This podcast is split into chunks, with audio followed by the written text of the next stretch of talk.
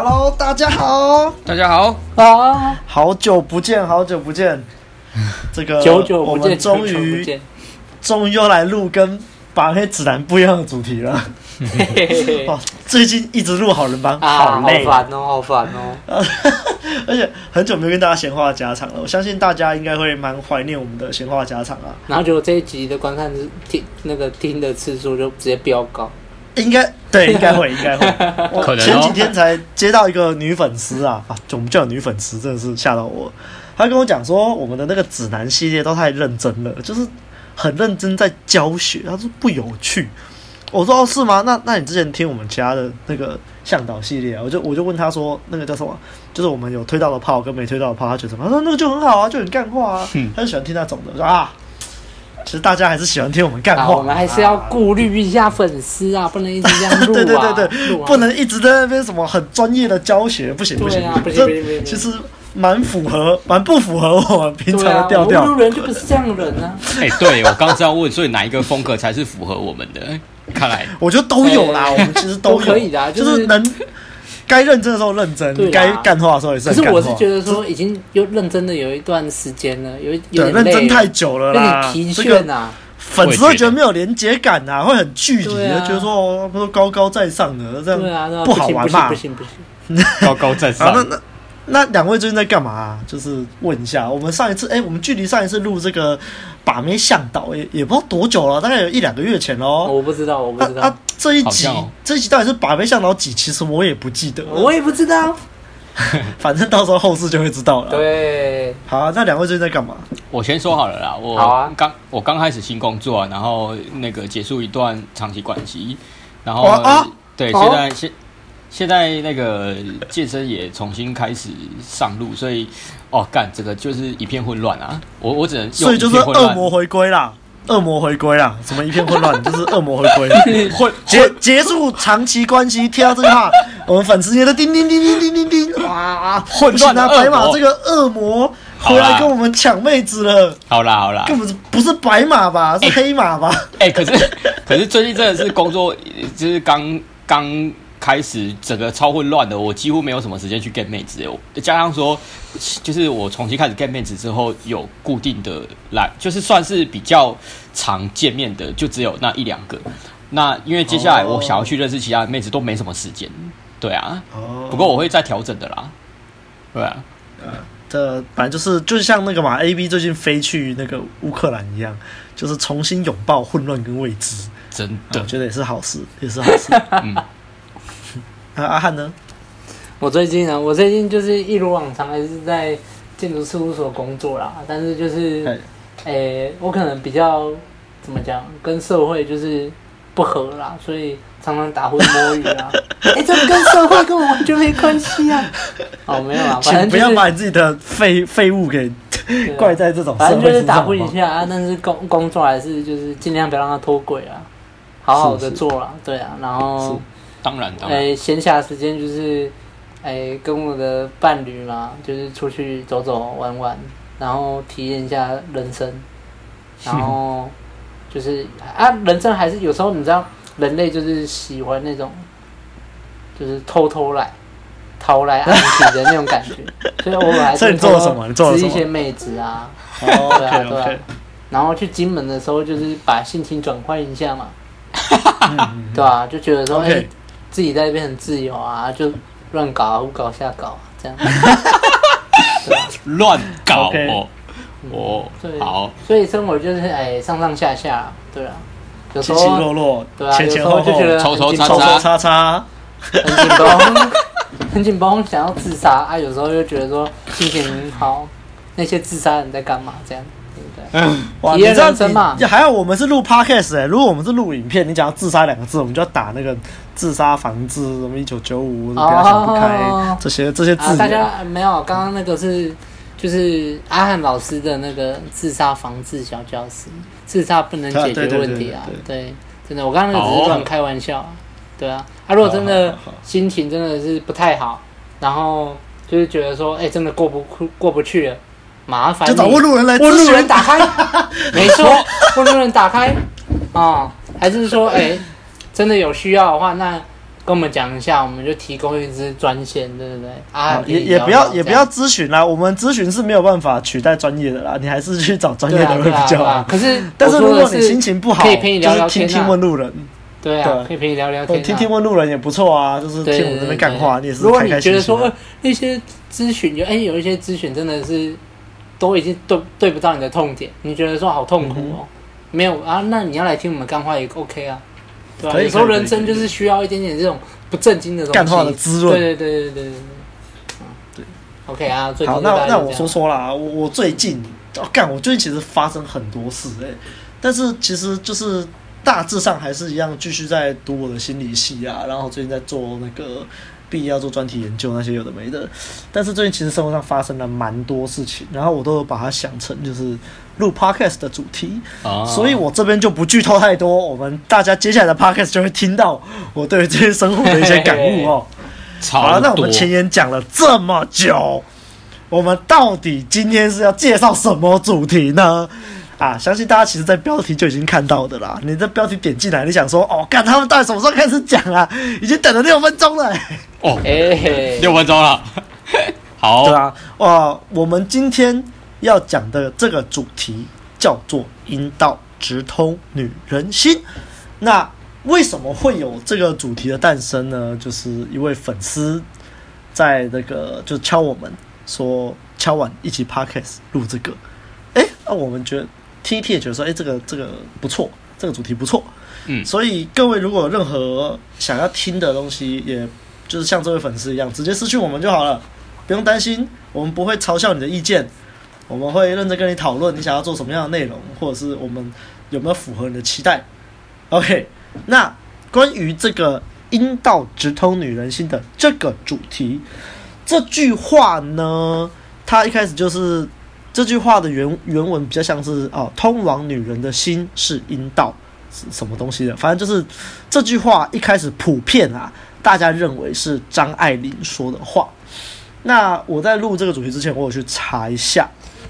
就就说是那个啦，张爱玲她在《色戒》这本小说里面有用到这句话，但是就说她只是引用而已，她其实并不认同这句话啦。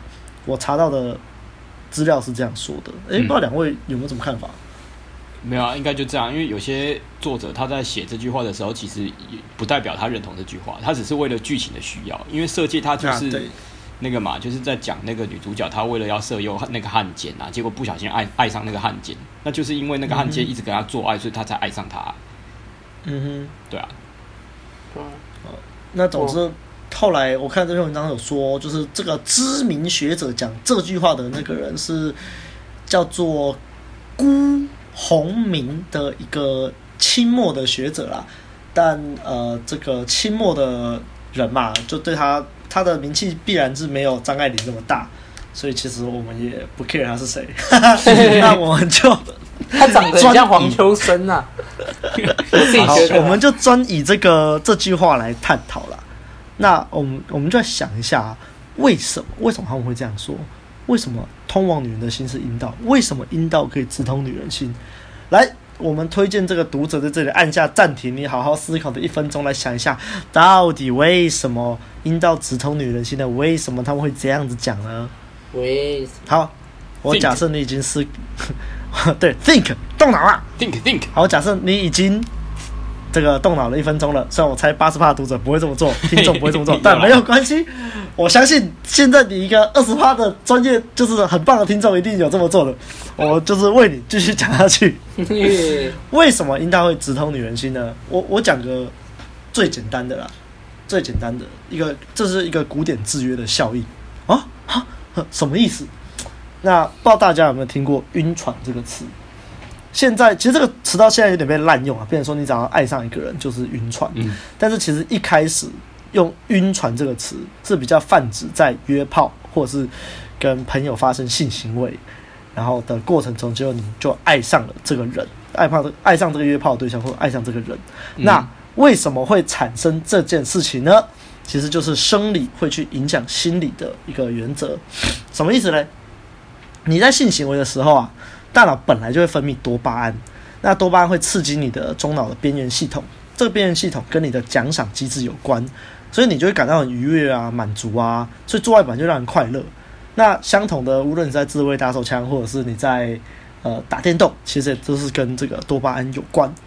但是如果呢，你在做爱的时候达到高潮的话，达到高潮的时候，你负责逻辑理性思考这个大脑皮层的活性它会下降，嗯，而多巴胺的指数会暴增，会分泌一大堆多巴胺，并且哦，重点哦，并且哦，会分泌大量的催产素，然后这个催产素就会让你对你眼前的这个人有爱呀、啊、信任啊、连结的感觉。所以简单来说，你就是会降低理性，然后充满爱跟快感。哎，刚刚的这一段是我看那个 IG 有一个叫做坏医师，他有介绍晕船的背后生理机制，我是直接抄他的。嗯，那毕竟这个这种揭露的行为嘛，有最近有在写论文，就知道你还是要给原作者一个那个 respect，所以大家可以去看一下坏医师。好。那我们之前有讲黄金圈嘛，人类本来就是被感性驱动的生物，我们大脑皮层可以去理解那些数字、那些好处，那就是很理性的东西，但是它没办法驱动行为啊。而这些你在高潮的时候，这些激素直接打打的这种打的你你是你的爬虫脑，啊，打中你的爬虫脑，你就直接就是呜呜呜呜，就是直接往你的那个行为啊，往你的感性去 去种。那所以这其实就是一个可以说是古典制约了。你分泌这些激素，然后你觉得很爽，然后这个人刚好在你面前，对，所以你就跟那只巴夫洛夫的狗一样，摇铃铛你就流口水，你就是把这些东西跟这个感觉跟这个人连接在一起了。所以你就晕船了，好，所以为什么樱桃直通女人心？那我的见解是这样啊。那听说白马还有一个另一个见解是吧？嗯，就是各种不同的原因啦。那你讲的是比较偏向就是生理方面跟古典制约心锚那种原因。那我我想的是另外一种，就是叫做合理化啦，就是大家都听过。那、嗯、呃，假设这个女生她一开始还没有那么喜欢你。但是因为你透过一些引导、诱导的方式，让他跟你上床，那或者是说，可能当晚当下他对你就是很有感觉，然后在冲动之下跟你上床了，但是可能还没有那么喜欢你哦。但是因为呃，人的大脑会去解释说，诶，我今天跟你上床是因为我很喜欢你，所以我才跟你上床的。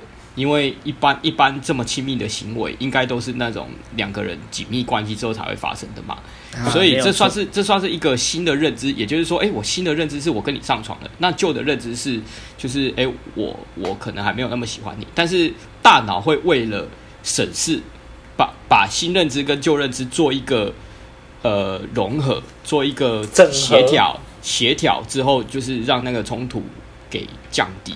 那就会，那他的大脑就会解释成，哦，我就是因为很喜欢你这个人，所以我才把身体奉献给你，跟你上床啊。对对对，对。那当大脑这么解释的时候，他就真的会爱上你。对，我的解释是这样，就比较偏向合理化啦。对啊，所以其实这个合理化，这个就比较像认知偏误啊。嗯，我当初在写讲稿的时候，就有想要写到认知偏误，我就刚直接看想说，哦，为什么会认知偏误？因为我刚刚的思考就比较导向这个古典制约这方面。但是其实我现在可以回想为什么会这样讲了啦，因为你去想为什么我们当初在学把妹一点零或二点零的时候，常常提倡各位要先发生关系，再确认关系。其实要的就是追求这个效果啊。嗯，一来是要追求这个效果，二来是就是如果如果你先跟人家确认关系，然后你就一直发生不了关系，你就是一直被对方牵制住了。对，有有不同原因啦，但是其实最主要还是这个这个东西。嗯你先发生关系就不会错，嗯嗯，但是哦，但是我觉得这这边要讲一下，就是虽然以前一点零啊，都二点零的时候好像也有都这样教了，这也没有错啊，先发生关系再确认关系也没有错啊。可是我其实常常看到在实物上有很多粉丝啊、学生啊，他们都会觉得，哎，明明发生了关系，为什么这个女人没有爱上我？哎，明明发生了关系。呃，我也很爱这个女生啊，啊，可是为什么我我一问她要不要在一起，她就跑掉了？哎哎哎，为什么会这样呢？为什么会这样呢？其实是因为啊，你现在这个价值观，你放到现代来用，其实已经没有那么适用了。嗯，现在这个女权当道的时代，现在这个性解放运动，这个很很这这叫什么？很开放的一个社会。对，很很开放的一个社会。其实很多女孩子都比你还会玩的，好不好？啊、会玩到你真的无法想象。对啊，拜托你，你知道女生只要一一谈开放式关系，一转盘子起来，那比你还可怕许多倍啊！你以为你干，你以为你干一个妹，她就会跟你跑？她说不定一天，她说不定就是每天在外面干不同的人。说不定前一个小时才刚干完一个而已，然后跑来找你。对啊，哎、欸，大家不要小看现在女孩子啊，那个爱玩的很多，也不是叫你去诋毁她们啊，不是叫你去看不起她们，是就是你就是我想强调重点是，你不要以为你跟一个女孩子发生了性行为，你就。他就一定会爱上你，一定会对你内内部投资很多，然后就会跑不掉。就是如果你这么想，你就大错特错了。因为我们这次有听过一些，像有些朋友啊，有说过啊，就是可能跟一个妹子就是打炮打到一半，他就问妹子说：“哎、你要不要跟我在一起？”就妹子就傻，妹子就傻眼，哈？什么？这这这这让我当时让我们疑惑的是干嘛？干嘛在做爱的时候问这种问题呀、啊？但是我我可以想象啊，就是可能他就是很想要交女朋友吧，对啦，不确定的。嗯，所以对我我想说就是，在在听的粉丝不要觉得说我们前面说的，我们前面说的些也是有道理哦，但不代表说一定就会这样。尤其是刚刚白马介绍那段合理化的部分，那至于我介绍的这个古典之约的部分，它一定还是会有帮助啦。但是如果这个妹子的就是量很大，她一直转盘子，对，除非你真的技巧很好，雕很大，然后又很持久，然后前期做的很棒之类的，让她觉得像阿亮一样啊，谢谢谢谢谢谢 啊，这时候就推广一下我们的性爱课啦啊，好推广完了，我我也想不到怎么推广，但是到时候反正我们就是有性爱课啦，对对对对，好。欸、那你要如何加强我刚刚所说的这个古典制约的效果呢？哎、欸，等一下，我先补充一下刚刚的。哦，好，就是你刚刚说我跟你解释的，就是阴道直通女人心，就是可能会让做爱的时候让女生爱上我们，确实会有这个因素。但是我觉得任何事情都不会只有单一一两个因素。啊，当然当然。对，那所以也也就是说，你刚刚讲的其中一个是女生，她也是可能会大量转盘子来降低。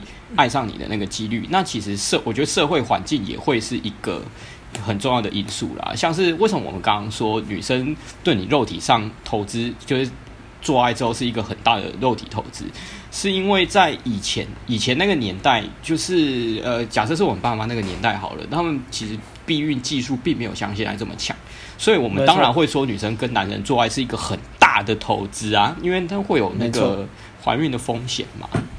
那以现在来讲，避孕技术都这么的强了，女生就是可以控制生育，那当然可以，就是到处跟男生打炮之后又又不生小孩啊。那在这种社会环境的因素之下，他们对于做爱这件事情，就是那个心理上的或者是生理上的那个投资，并不会过去那个年代来的大。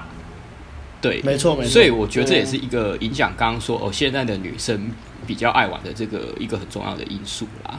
对啊，那这其实就是九铁则里面第五条说的，永远不要让女人控制生育。其实就在讲这个事情啊，因为你让女人控制生育，他们的 hypergamy 就最大化，那你男人的优势就会降低。是啊，是啊，所以避孕技术也是一个影响这个生态的一个很大的因素啦。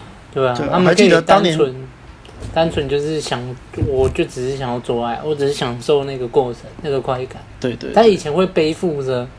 我做爱，我就是连带的，我就是有怀孕的风险，而且很高。以前是男人事后不理啦，但是现在是，是现在不是啊。对，现在女人想堕胎就堕胎啊，然后想放放放，这很政治不正确啊。当初 A B 在推广红药丸的时候要讲这个红药丸第五条啊，那时候问一些。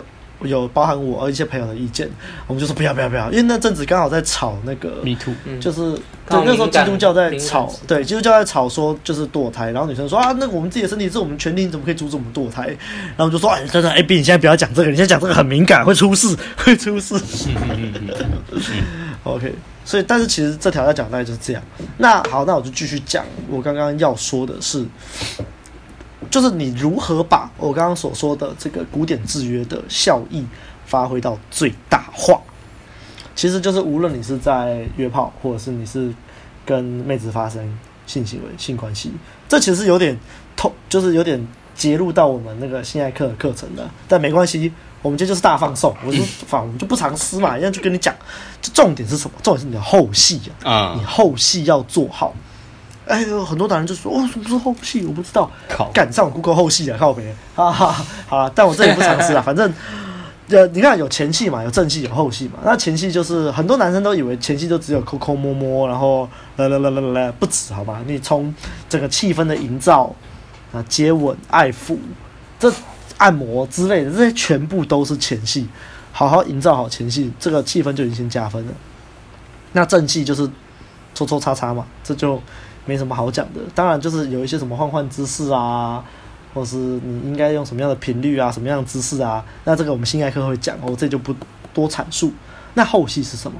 后戏就是在男人射了之后，在你一段性行为结束的时候，诶、欸，奥利奥就是不是射一射就没了吗？就可以洗澡了，穿衣服了？没有，没有，没有，没有。重点是这个时候，你要想，男人的这个生理机制是这样：你一高潮完，我们会马上进入冷却状态。圣人模式，你就直接像一个像一个滑坡这样，你就往下掉。但女人不是啊，女人的情绪是慢慢慢慢堆叠上去，然后她会一直在高峰期，然后她下来，她也是缓缓缓缓的慢慢下来，这个缓坡。那男人不是，男人像个悬崖一样，你射的时候就噗噗掉下来。对，女人像个缓坡，所以在你高潮你射完之后，你应该是要好好的把身边的这个女孩子搂进你的怀里。陪她聊聊天啊，摸摸她的头啊，摸摸她的背啊，然后就是让他拨他的头发啊，对，让她有这种感感觉。那为什么呢？刚刚刚前面在讲激素的时候就有介绍到了嘛，你高潮后会分泌大量的催产素，嗯，你分泌这个催产素之后，你就会对眼前的人有爱、有信任、有连接感。那你好好做后戏的时候，这些东西就会跟你连在一起。那我不知道各位有没有听听过一句话，叫做“性爱后忧郁”或是“高潮后忧郁”。那常常会有这种状况，就是男人在射完之后，就就把女人丢在床上，自己跑去洗澡。嗯，他就很废物啊！说真的，我是觉得这种男人很废。唉，那然后这这种男通常就是只打一炮，也不会有第二炮，就是可能是约炮的啦，他可能就只有一炮，或者是跟那个妹子发生关系，然后妹子就会买家后悔。回去搞他性侵，搞不好男的也不喜欢那个女的，没有很喜欢，搞不好将就。那所以所以你就不要将就，不要硬上那些你不喜欢的妹子，不要那边什么什么百人展示，不要挑，这干你娘嘞！这是破坏人性市场，每一集都拿出来编。又来，很生气呀、啊。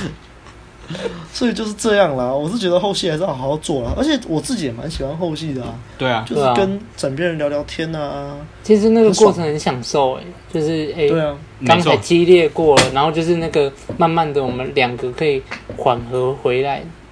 就像一开始我们前期的时候是慢慢堆叠上去，那你在后戏的时候，你就可以好好就是聊聊天，然后用那种温柔语气，然后慢慢的已经激烈过后，那我们就是。慢慢的走下坡，然后慢慢的回到那个平和的那个心情。对啊，那你再把他拉去一起洗澡啊。对啊，然后再一起去洗澡，嗯、洗澡洗洗揉一揉，然后就第二开始了。就开始对啊，对啊，不是很多时候都这样，大家都懂嘛。对，很多时候都这样啊。好。对啊，所以反正就是这样啊，就是他这样之后，你你做好后戏之后，这妹子就容易对你有内在投资。就算他是一个四处征战的。女孩好了，但有可能就是因为你后期做的好，你前期也做的不错，你跟其他男人就不一样，不一样，他就对你特别有感觉。对啊，那那就除了就除了我刚刚说的古典制约之外，这个也会触发说呃白马刚刚说的合理化，他就觉得哎、欸，这个男人跟其他男人都不一样哎、欸，他就合理化，他说我是不是爱上这个男人了？这个时候你才真的能阴道直通女人心呐、啊。Yes。你不要，你不要以为你是说乱干妹子就可以阴道直通女人心，好不好？他妈真的是痴人说梦，每一个都通女人心，真的是痴人说梦，笑死！而且如果你连干都干不到妹子，那你你还谈什么阴道直通女人心呢、啊？但我这也要比较要批判是那些四处乱干妹子，然后还觉得自己有通女人心的，有些还可以肛门直通女人心呢。搞不好有些人可以耶。啊，像我们有一个朋友啊，就是在北部有一个朋友啊，他都是玩的比较激烈的。他要跟我说，他要跟我说什么，他都会叫那个女孩直接跪下，吃吃我，然后屌甩他的脸，然后尿在他身上什么的。哇！我是觉得 他玩玩蛮大，玩蛮大的。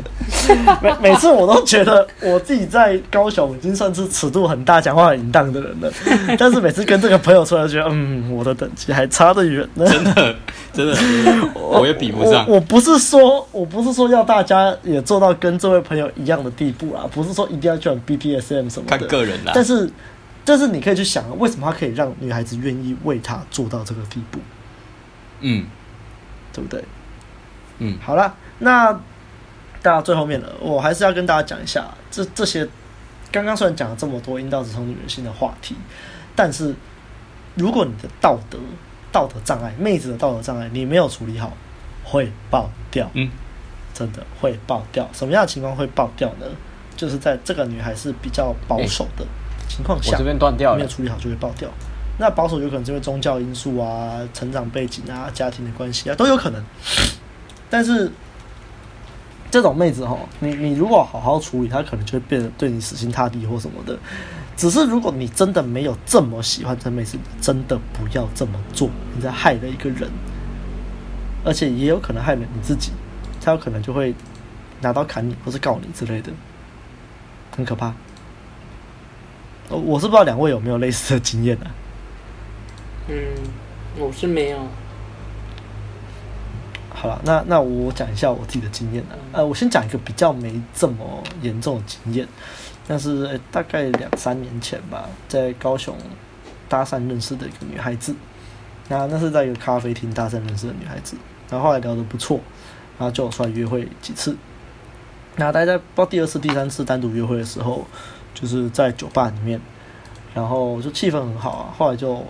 陪他走路回家，因为那个酒吧离他家不算太远，大概走路十分钟吧。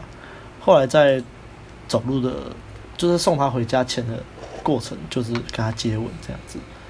然后因为那阵子我比较长期待在高雄，后来也有，就除了那次接吻之外，还有一次好像是忘记了，好像是回来烤肉还是怎样吧。然后那次也是有跟这个女孩子出来，她也是有接吻。可是当初这个女孩子就知道说。我没有要跟他定下来，然后就是因为她是一个观念比较保守，有可能是家庭比较保守的女孩啦。她、嗯、就觉得说，啊，怎么可以这样啊？明明阿亮当初就有说他不会跟我定下来，然后就我还跟他接吻了啊？怎么这样？我是不是很随便？她就自己在那边乱想。嗯，就后来她就在那个。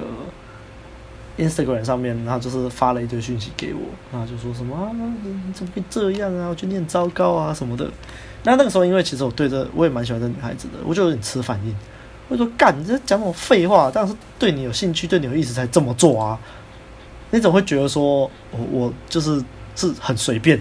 对，那时候其实蛮生气的。嗯。但那时候就是我没有发现，是因为他对对方道德障碍起来了啦。那后来发现对方道德障碍起来之后，其实就。比较好解决啊，就好好讲就好了。对，那这个后来跟这个女孩子就有点不了了之啊，因为这个女孩子后来还是道德障碍太重了，还是还是冲起来啊，那个对啊，道德上还是一直起来了，然后呃，就是我也没办法说服她。对啊，其实有时候不是你可以控制的那个，就没办法控制啊，那女生的道德障碍就冲起来。对，但你也你也没必要说服对方啊，对啊，对。你不能控制啊！这那这个例子是只有接吻而已，对方道德障碍就这么重了。那接下来另外一个例子是我就是印象比较深刻，就是有推到底的，有打到炮的。但这个就真的是惨痛经验，就是有点出事了阿伯，出事了阿伯，是没有到真的很出事啊，但是让我觉得很可惜啦。就是这有一个同学，就是跟我还不错。然后就都会，别人都会打打嘴炮，开开黄腔啊。然后对他其实就是一直都是有那个意思。那我相信他其实也知道有那个意思。然后后来就是有一次，就是他有来我的租屋处，然后来我租屋处之后，我们就是就是你知道，就是要开始试探嘛，对不对？然后就在家里面看 Netflix 啊，然后就是聊聊天啊，喝喝酒啊，可以用脚戳戳他，手戳戳他，哎，看他反应都不错。然后后来就是尝试的，就是就是越戳越往这个不应该戳的地方戳，然后对方反应都还不错哦。说啊，你很坏，讨厌呐什么的这样子。然后后来就摸他胸部了，他说你这样不行哦，你这样等下还有忍不住怎么办？哦，这时候叮叮叮叮叮叮叮，嘿，你都听到忍不住了啊，是不是？然后后来我就我就吻他，我嘴唇贴上去，我嘴唇一贴上去，他妈的他舌头就伸进来了。开始狂甩，他舌头开始狂甩我嘴巴。哦哦哦！我操！我操！这女的是……我我我被吓到，你知道吗？原本以为就只是这样而已，就原本我以为他比较被动，因为没想到他就是其实可能就是等很久了这样子，开始狂甩我嘴巴。我说：“好。”后来就很理所当然的嘛，我亲他，他舌头就伸进来，那当然就是理所当然发生关系了。那其实他发生关系的时候，终于他道德压力就起来，就是但那时候我没我没有发现。就是，就是我觉得说啊，他都已经狂甩我嘴巴了，对不对？然后反正就是大概是在做到一半的时候，他就就是好像是在换姿势的时候，就说我觉得不要，我觉得这样不好，我们这样以后就变炮友。我说白痴哦，我为什么我们这样就变炮友？我们还是朋友啊，我们只是变成可以发，就是可以打炮朋友啊。你以后不要也没关系啊，我不会强迫你。他说哦，好吧。但其实这时候到我家里已经满起来了，但是我没有太注意，那时候这点就真的是我不对了，嗯。然后后来一直到，就是我发生完关系之后，那我也是有想要跟他好好后戏，他就不要，他就不行啊，我等一下那个要要回去了，明天还要什么，要考试还是怎样的，我就哦哦好吧，然后我就只好跟他很简单的灌洗之后，然后我就说要送他回去，他说啊不用了不用了，我家很近啊，就我自己走回去就好。我说可是外面在下雨呢，啊没有关系啊没有关系啊，我自己回去就好。我说我送你啊，不用了不用了。啊，我想说啊，不然哈，他既然都这样坚持，那就算了。我就我也没有想太多，我就让他回去。就是这个没有想太多啊，后来就出事了，阿北。哇！我后来大概，我后来大概花了，我不知道啊，我原本都没有发现。我大概好像是过了三四天吧。然后有一次就是问他要不要去附近的酒吧喝酒，去去吃东西。然后发现，诶、欸，他都没有回我，怎么了？然后我我就才开始观察，还发现。就是他虽然我们的 IG 还是互相有追踪，可是他就是我都看不到他现实动态了，就他已经把我对我隐藏现实动态了，然后他也都没有在我的观看我的现实动态的名单了，代表他也把我禁声了。我想，嗯，哦、啊、哦、啊，怎么会这样？嗯，然后我就去就是用 LINE 密他，他也没有回，这时候我就知道出事了，阿贝，出事了，苗头不对啊，事情大条喽。好，我想说啊，没关系，那那可能试着见面的时候讲开吧。就后来就在学校遇到对方啊，就对方就是看到我快闪，装没看到一样。我说 OK，这个事情严重。嗯，后来我就去找我们的共同朋友，然后但是因为你知道女生发生这种事，她一定不会到处跟别人讲，所以我为了要保障这个女生的，就是怎么说，我我人就很好嘛，我就不想，对啊，她她不可能像希望大家知道这种事啊。所以我就是呃，这个女孩叫 B 好了，那就跟我们共同朋友 A 说，诶、欸，我最近跟 B 吵架，你帮我去问一下是怎么样，他有没有跟我和好？就是我我联络他都不回，结果后来 A 就去帮我问，就呃 B 都说啊没有啊，没有什么好讲的啊，反正就是就这样了。我说哦，这么严重哦、啊，然后后来我就只好跟 A 就是表达说，诶、欸，就是我真的很想跟 B 好好把话讲开，你再帮我问他一次。就后来 B 就是可能就是听到这样讲，他就把事情跟 A 讲了。就 A 哦打电话给我，用很气愤的语气，很气愤的骂我说：“你怎么可以这样？我那么相信你，你怎么可以做这种事？”我就知道啊，这个肯定是回去买家后悔，然后加合理化，然后就变成全部都是我的错了。故事都怪怪的了。所以，我就我就跟 A 说：“等一下，你不要激动。”你先听我说，你不要激动。你刚刚一定是听完 B 的故事版本，那他一定会把我说的很糟糕。但然后他就还是很激动，啊，你怎么可以骗我？我那么相信你，你怎么会做这种事情？我说我知道你现在很激动，但是你认识我这么久了，你觉得我会是做那种事的人吗？你先冷静下来，先听我把我版本的故事讲完，好吗？然后 A 这时候还就是比较冷静，说好，我听你讲，我看你要怎么讲。好，所以我就只好 把那天发生的所有事情巨细靡遗的。跟 A 说了一遍，他听完之后就哦，好吧，我大概知道是怎么回事了。嗯，但是我觉得你也有不对啊。我说对对对，我也觉得我有不对，可是绝对不是他讲的那样，好吗？讲的好像我是强迫他的，攻杀小啊。哦，那时候我真的很怕，会不会被他告？被告就很麻烦，你知道，就是对啊，那个告真的就很，而且你要怎么证明？你要怎么证明他是合意的？对不对？难呐、啊！我那时候真的，真的时候真的是蛮怕的。那所以其实这件事也给我一个教训啊，就是你以后要发生这种事情，你你后续一定要做好，你的热度感测一定要够高，你一定要察觉到对方道德障碍起来了，你一定要好好安抚对方。然后就是这个前阵子有一个新闻嘛，就是那个行房记录器嘛，就是他跟那个新闻内容是说他跟一个女孩子在做爱的时候，他有偷录音，就后来被这女孩子诬告说他性侵，他就拿出这个录音，就后来。法官采证了这个录音，所以他的这个这个性侵是不成立的。嗯，可是他还是被告妨碍秘密罪。嗯，然后这时候就有些就很气愤啊，这还是被告啊，怎样？但是你要想想啊，这个性侵的刑责跟妨碍秘密罪的刑责，完全就是不一样啊，是差很多。但我我们没有在这边鼓励各位一定要进行妨碍秘密的这这件事情啊。对啊。但是就是你还是要懂得保护自己啦。啊，那我还是建议各位，就是你热度感测要点高一点，然后你不要强迫对方。然后你的这个后续一定要做好，不要让对方容易买家后悔。那尽尽量是出入在有监视器的地方啊，旅馆啊或者什么，嗯、然后有一些比较亲密的动作，能掉啊什么的。对，你这样事后比较好拿来举证，保护自己啦，保护大家，要保护自己啦。所以还是要告诉大家，就是说，你面对这种比较保守的女孩子，其实你一开始就要小心一点啦。那如果对方也是很爱玩的女孩，就。还是要小心啊！是不是你会被仙人跳吗？我不知道、啊。哦，我超怕的，超怕。对啊，那那我对于阴道直通女人心这个主题，大大概是这样啊。看两位还有没有什么想补充的？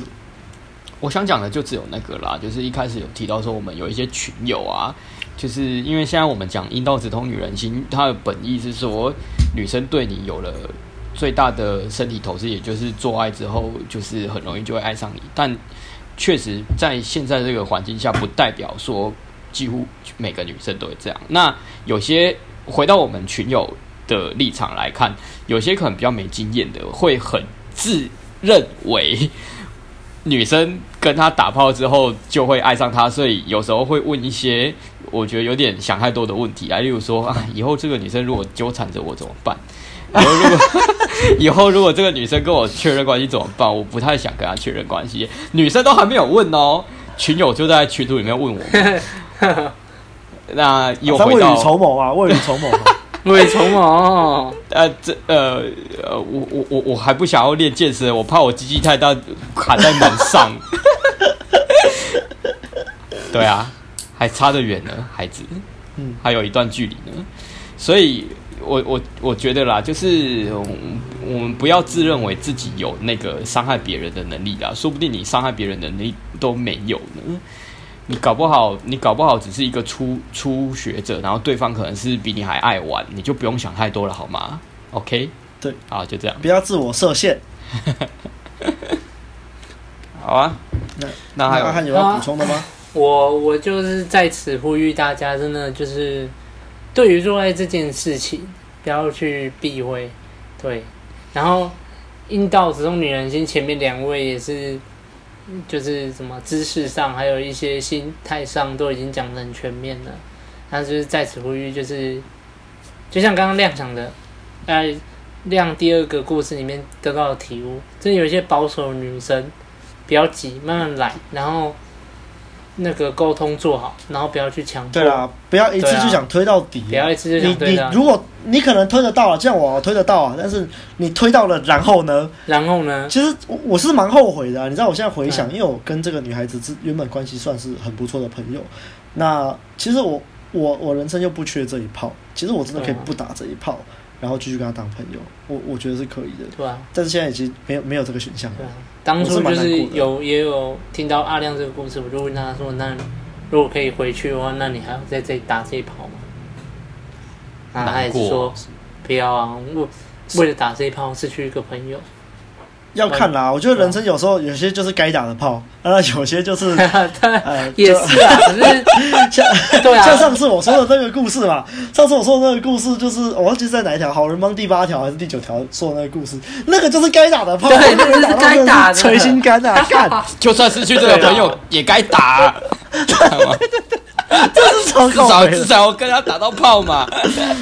对，所以各位就斟酌啊，各位就斟对酌啊啊，讲回来就是记得啦，那是你在做爱的时候，真的你比较你的理性会降低，然后你感性整个冲出来，啊，你真的不要去强迫，或者是说嘴上说哦好啦好啦好啦，然后又给人家嘟进去，真的真的不太好，对对对啊，对对对。真的不太好，不要嗯就我们我们前次看那个影片啊，真的是干你娘！我觉得我觉得我们要专门为那个影片录他妈一集 podcast，对对对，真的主题主题要讲什么我还没想好啊。对啊，反正一定要就是为什么讲啊，那你为什么你不该骗女生尿尿的地方之类的吧？对对对对对讲这个真是太生气了。下一集把妹指南我们就来讲这个。